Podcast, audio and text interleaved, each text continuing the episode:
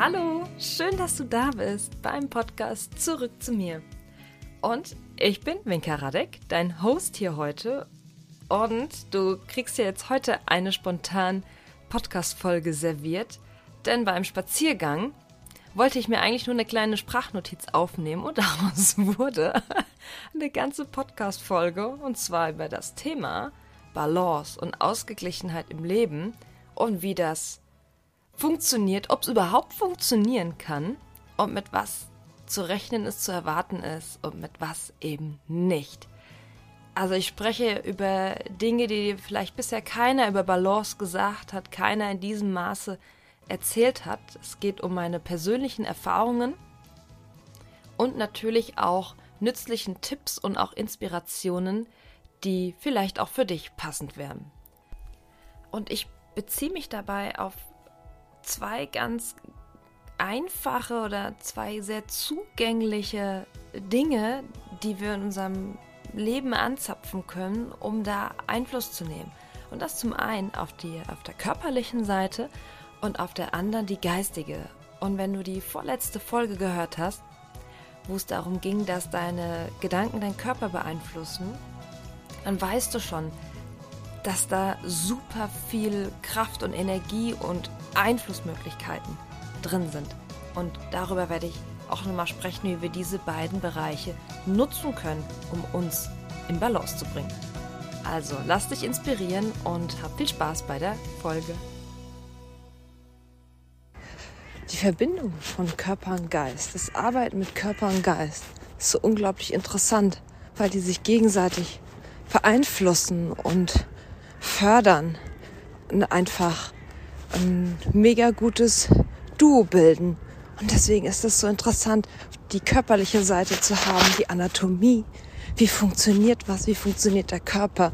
Wie hat, wie, wie ist die Ernährung? Wie kann ich mich bewegen, dass das für meinen Körper passend ist? Und dann die geistige Komponente. Wie sehr stresse ich mich? Welche Gedanken sind förderlich, welche nicht? Und dann dieses Zusammenspiel. Und es geht nicht darum, das alles perfekt zu machen.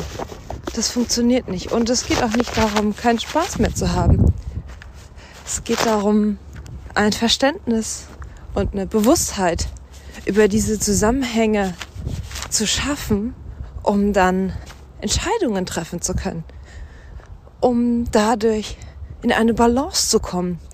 Und der Trugschluss bei der Balance ist, dass man glaubt, das ist so ein Zustand. Dabei ist Balance ein stetiges Schwanken. Von links nach rechts, von oben nach unten.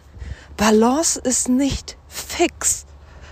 Ich weiß nicht, ob man auf einem Bein in einer Balancehaltung beispielsweise stehen kann, ohne dass innerlich ein paar Muskeln ausschwingen. Einmal stabilisiert der eine, einmal der andere. Auch wenn es von außen so aussieht, wie wenn man felsenfest gerade in dieser Balancehaltung, also körperlich rein physisch stehen würde. Das glaube ich nicht.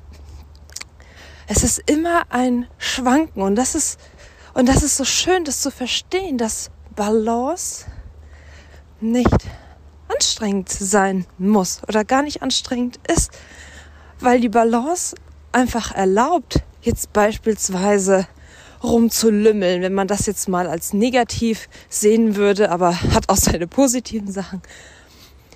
Das Rumlümmeln oder das, oh, ich esse jetzt äh, Kuchen, äh, Kaffeekuchen, äh, Schokolade oder so.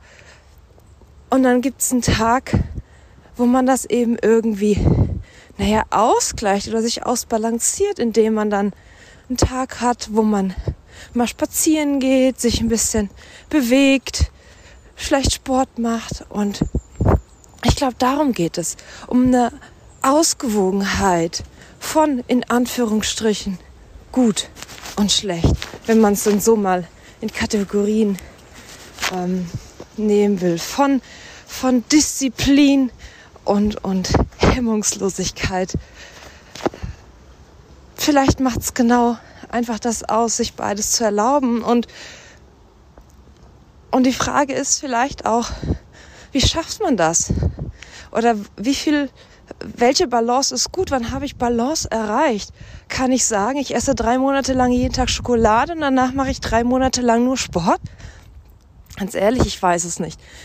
Ich denke, dass jeder Körper anders ist und ich glaube, wenn wir die Bewusstheit haben, Aufmerksamkeit haben, ein gutes Körpergefühl und uns selbst reflektieren, wahrnehmen und auch milde zu uns sind, dann können wir das, glaube ich, ganz gut einschätzen, wann Schluss ist, wann wir vielleicht auch Hilfe in Anspruch nehmen sollten, weil wir den Schlussstrich vielleicht nicht ziehen können, ähm, wann dann wieder eine andere Phase beginnt. Ja, also es kann vielleicht sein, dass, dass wir eine Woche rumdümpeln und dann geht's wieder aufwärts. Vielleicht ist es aber nur ein Tag, vielleicht sind es auch irgendwie nur mal, ist es nur mal eine halbe Stunde. Ich weiß es nicht genau. Das ist so unterschiedlich, das ist so individuell. Und ich will mir jetzt nicht anmaßen, dass ich das jetzt irgendwie nachgewiesen und wissenschaftlich ergründet und empirisch erhoben habe. Nein, das ist mein Gefühl. Und ich glaube, dass ständige Extreme und ja, dieses, ja, dieses einfach wirklich extrem irgendetwas verfolgen, ja, vielleicht gar nicht so sinnvoll ist. Also mit der, mit der Extreme meine ich auch das, was im Kopf ist, dass man sich so festfährt, ne, dass man erlaubt, milder mit sich zu sein, vor allem auch milder mit anderen. Ich kenne das von mir selbst, dass ich habe selbst einen hohen Erwartungsanspruch an mich und sehr hohes Maß an Perfektionismus in mir, in mir geprägt, was mir schon super viel geholfen hat und was mich auch zu einer Macherin macht, Umsetzerin.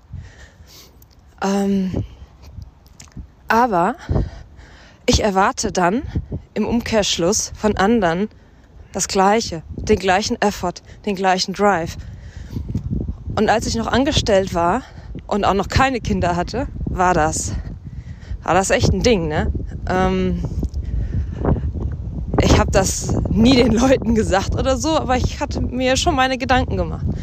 Und heute sehe ich das anders, weil ich lerne, milder zu mir zu sein. Und dadurch werde ich milder zu anderen. Und jeder Mensch ist anders. Und jeder trägt ein eigenes Päckchen und jeder hat andere Umstände und das, was für mich stimmt, stimmt für dich vielleicht überhaupt nicht. Die Sachen, die ich tue, sind für dich vielleicht völliger Mist und passen überhaupt nicht in den Tag. Und so umgekehrt. Und ich finde es immer sinnvoll, wenn was ist, Ohren offen zu halten, interessiert zu bleiben, vielleicht auch auszuprobieren, wenn Bedarf ist. Und es dann aber auch ganz ehrlich sein zu lassen wenn es nicht dein Ding ist. Wir schaffen es nun in diesem hektischen Alltag, in diesem Rennen, wenn wir den Kopf verlieren, diese Bewusstheit zu erhalten oder überhaupt zu kultivieren. Ich sehe oft ähm, Schüler in meinen Yoga-Stunden oder auch Klientinnen im Coaching, die gar keinen Kontakt zu sich haben, kein Körpergefühl, die auch gar nicht sagen können, wie sie sich fühlen tatsächlich. Das ist eher so eine kognitive Beschreibung. Und das ist unserem, unserem Lebensalltag geschuldet. Das ist auch, da muss man sich auch nicht für verurteilen. Was aus meiner Erfahrung hilft, und ja, vielleicht hängt sie zu den Ohren raus und denkt, klar, sagt die das jetzt. Das ist tatsächlich das Yoga. Yoga beinhaltet einfach auch diese Körperübung, die du vielleicht damit assoziierst, ne, das Touren auf der Matte. Ja, Bewegung baut auch einfach Stress ab. Da kannst du jetzt auch irgendwas anderes nehmen. Ähm, das andere, was das Yoga eben mitbringt, ist der, ist das Mindset, Lifestyle. Ja, das ist, Yoga ist keine Gymnastikform, das ist eine Lebenseinstellung. Wie man mit sich und anderen umgeht. Und wird hauptsächlich kultiviert über die Bewusstheit, die man durch das Praktizieren von Yoga erlangt.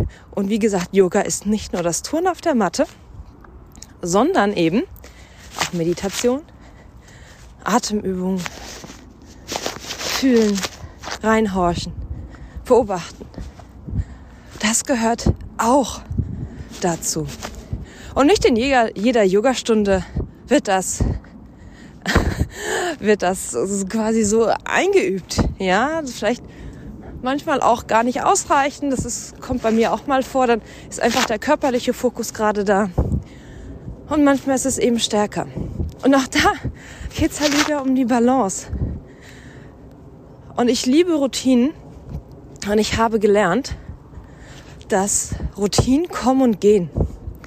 Ich weiß nicht, ob das richtig ist, dass das so ist, aber das ist meine Erfahrung.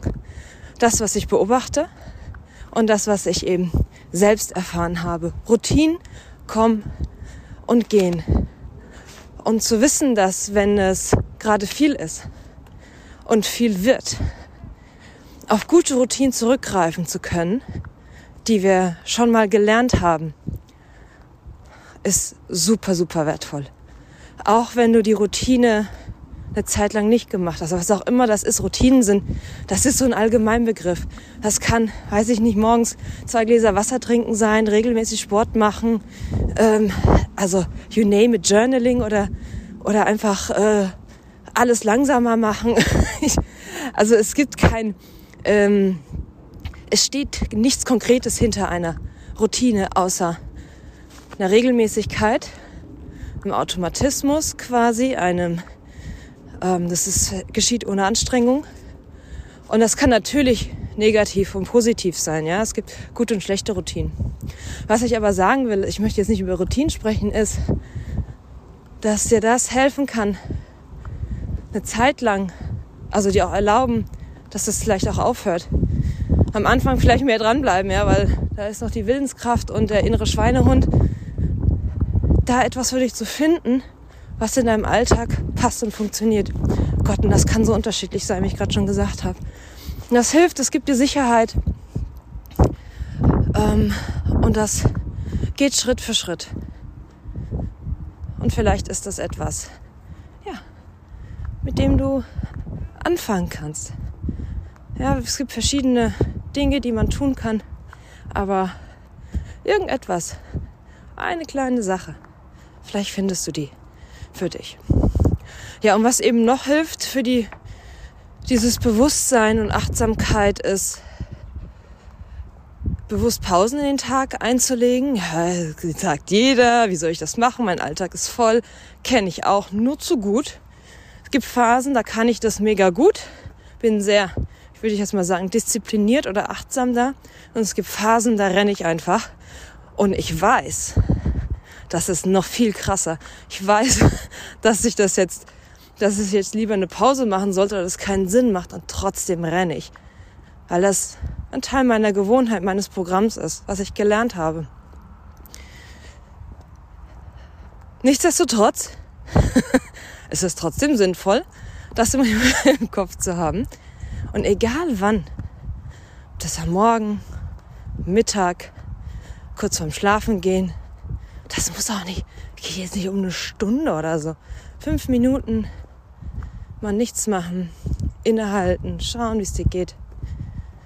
Das hilft schon. Das kultiviert natürlich auch eine regelmäßige Yoga-Praxis, Meditationspraxis, Achtsamkeitspraxis, wie auch immer du das jetzt nennen möchtest.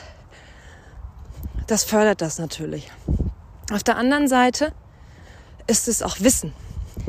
Wissen, wie du tickst, wie dein Körper funktioniert. Da muss jetzt kein, äh, muss jetzt nicht studieren gehen oder so und nochmal Sportwissenschaften, Ernährungswissenschaften studieren. Ja, darum geht's nicht. Aber ein rudimentäres Verständnis für die Zusammenhänge von Körper und Geist, von deinen Ticks, sage ich jetzt auch mal, von deinen Triggern, von deinen Mustern, das zu verstehen. Es geht nicht drum, alles auszuradieren. Ja, manche Dinge sind sicherlich sinnvoll dass wir die hinter uns lassen und Neues einfach Platz für Neues schaffen.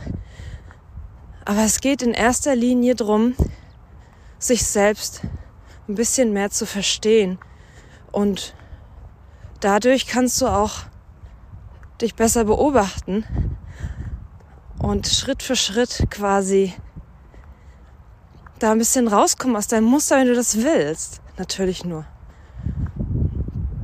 Alles, was du am Tag tust und denkst, das hast du ja irgendwie gelernt. Also jetzt von den Alltagssachen. Das ist alles ein Programm in dir. Und auch da, manche Dinge sind förderlich und manche einfach, manche blockieren einfach tatsächlich, hemmen dich. Das kommt bei mir auch stark auf die Tagesform an, muss ich sagen. Aber das beobachte ich mittlerweile. Das heißt auch, aber nicht, auch nicht, wenn ich das beobachte, dass ich es dann im Griff habe, okay?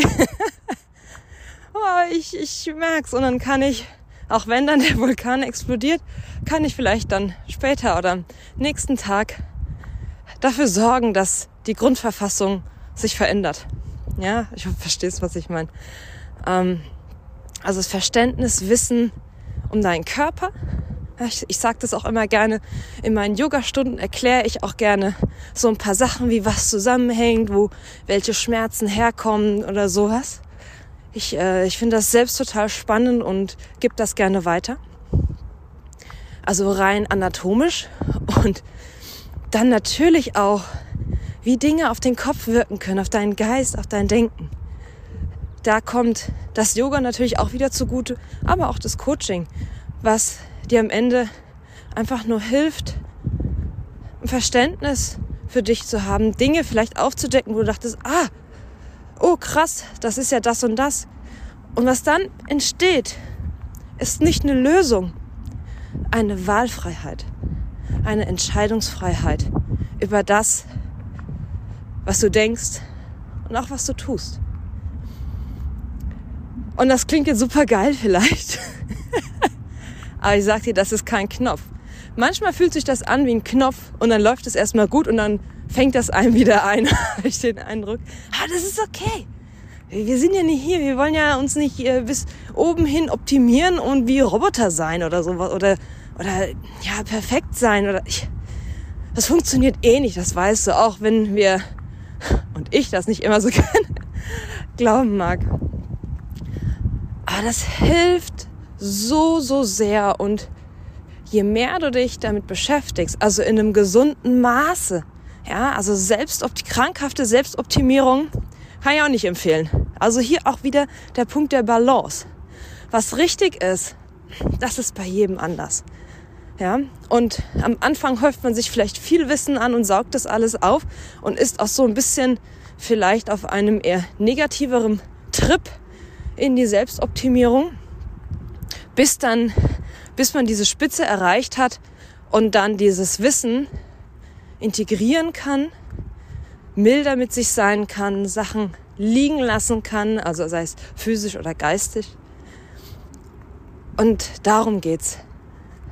Und das, das ist das Geile, dass, dass Yoga nicht nur diese körperliche äh, Komponente hat, sondern auch die geistige. Und das ist diese, dieser tolle Zusammenhang, der durch das Coaching einfach noch mal ein bisschen supported, was heißt bisschen, deutlich supported werden kann.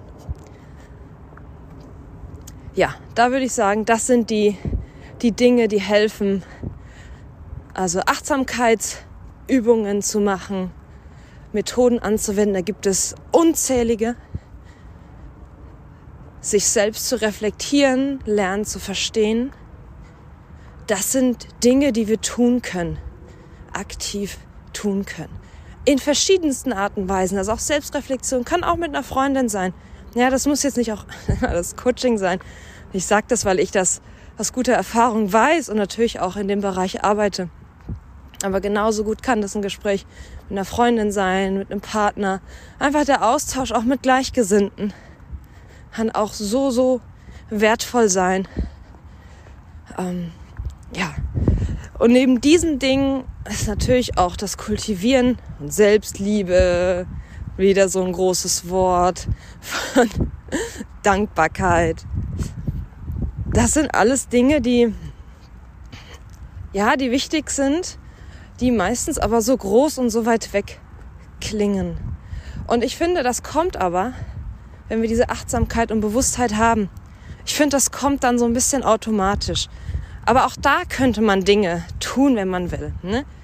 Möchte jetzt keinen ähm, äh, To-Do-Katalog irgendwie hier servieren, sondern einfach mal so ein paar Dinge quasi aufs Buffet legen und du kannst auch mal irgendwas vielleicht probieren. Und wenn du nicht weißt, was vielleicht sinnvoll ist, dann ja, frag mich, schreib mir. Und wir finden da schon irgendwas, was für dich und in dein Leben, in deinen Alltag, in deine Situation auch einfach passt und umzusetzen ist, damit es dir besser geht, damit du zufriedener bist. Ich sag vielleicht auch mal glücklicher. Glück ist meistens aber so, das ist auch so ein großes Wort. Ähm, und erschreckt oder, oder erzeugt so viel Druck. Aber dass man einfach ein schönes Leben hat. Und zum schönen Leben, by the way, Spoiler noch, gehört Tag und Nacht, gehört der Scheiß und gehört auch die, die geilen Sachen. Das gehört einfach dazu, sonst funktioniert das nicht. Ist auch, ja, vielleicht eine nicht so schöne Erkenntnis oder nicht so einfache Erkenntnis, aber hey, es geht nicht anders. Geht nicht anders. Und manchmal kann ich das gut aushalten und manchmal halt auch einfach gar nicht. Da will ich das Schlechte weghaben und fühle mich kacke und denke, ich bin falsch, dass ich nicht immer positiv sein kann. Und so ein Gedöns gibt's einfach auch, ja. So. Ich hoffe, ich konnte dich jetzt da ein bisschen mitnehmen. Hier auf meinem kleinen Spaziergang. Und dir ein bisschen, ja, dich ein bisschen inspirieren, deinen eigenen Weg zu finden und dein Wohlbefinden und deine Zufriedenheit selbst in die Hand zu nehmen. Weil du kannst alles, am Ende kannst du alles entscheiden.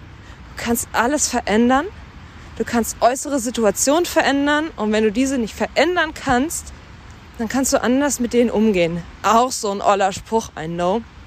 Aber es stimmt. Und wenn du Hilfe dafür brauchst, komm vorbei, komm ins Yoga oder komm zu einer Einzelberatung. Und dann schauen wir uns das zusammen an. So, hab einen wunderschönen Tag und bis ganz bald, deine Winker.